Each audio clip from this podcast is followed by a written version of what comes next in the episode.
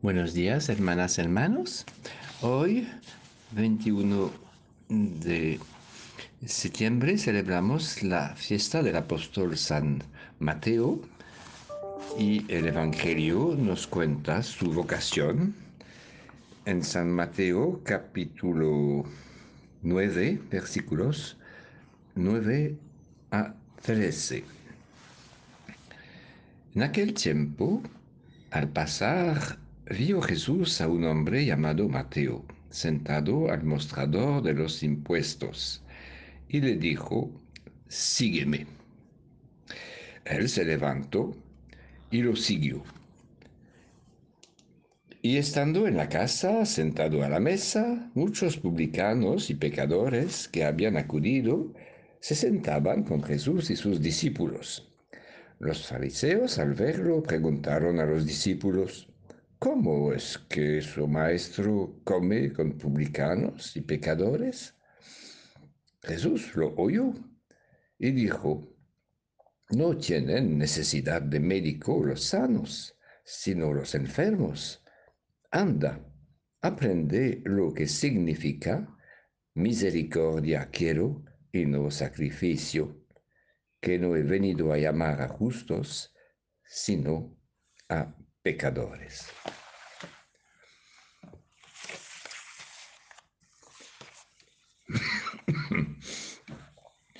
La conversión de San Mateo nos llama la atención por su espontaneidad y su radicalidad. A Jesús le gusta esta generosidad de la respuesta a su llamada generosidad y espontaneidad que encuentra en los pecadores públicos que se convierten. Jesús al pasar delante de la oficina de Mateo, Mateo Levi, lo vio y lo dijo, sígueme. Inmediatamente Mateo se levantó, abandonando todo, y lo siguió.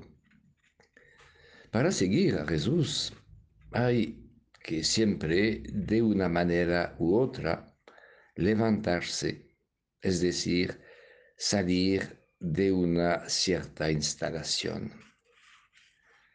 Mateo, después de su conversión, nunca va a mirar atrás, nunca va a retroceder y regresar. Es una elección sorprendente escandalosa a ver las reacciones. Por el intermedio de Levi, Jesús entra en contacto con una nueva red de relaciones que será en el centro de su misión, los publicanos y los pecadores. Y no solamente Jesús acepta la invitación, pero además lleva con él sus cuatro primeros discípulos.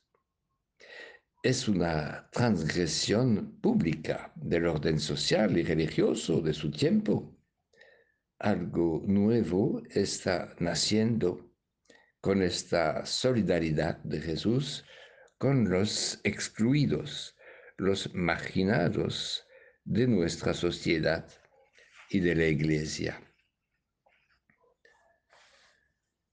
Como San Pablo, en la primera lectura de hoy, lo ha comprendido, Jesús quiere edificar la unidad entre todos los hombres. Entonces, necesita la colaboración de todos, de todas, por su obra, cualquier sea su pasado.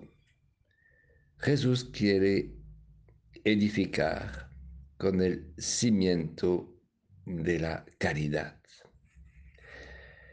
La mirada de Jesús puede hacer de un pecador, incluso de un hombre corrupto, como Mateo, un apóstol, más bien un santo, un hombre capaz de llegar, con la gracia de Dios, al estado de hombre perfecto y a la madurez que corresponde a la plenitud de Cristo. Por cierto, Eso es una sanación lenta, a largo plazo, pero que es posible si seguimos fielmente en la compañía de Jesucristo, el único médico verdadero. Es una buena noticia para todos. Entonces, ¿quién podría desesperar de sí mismo y de los demás?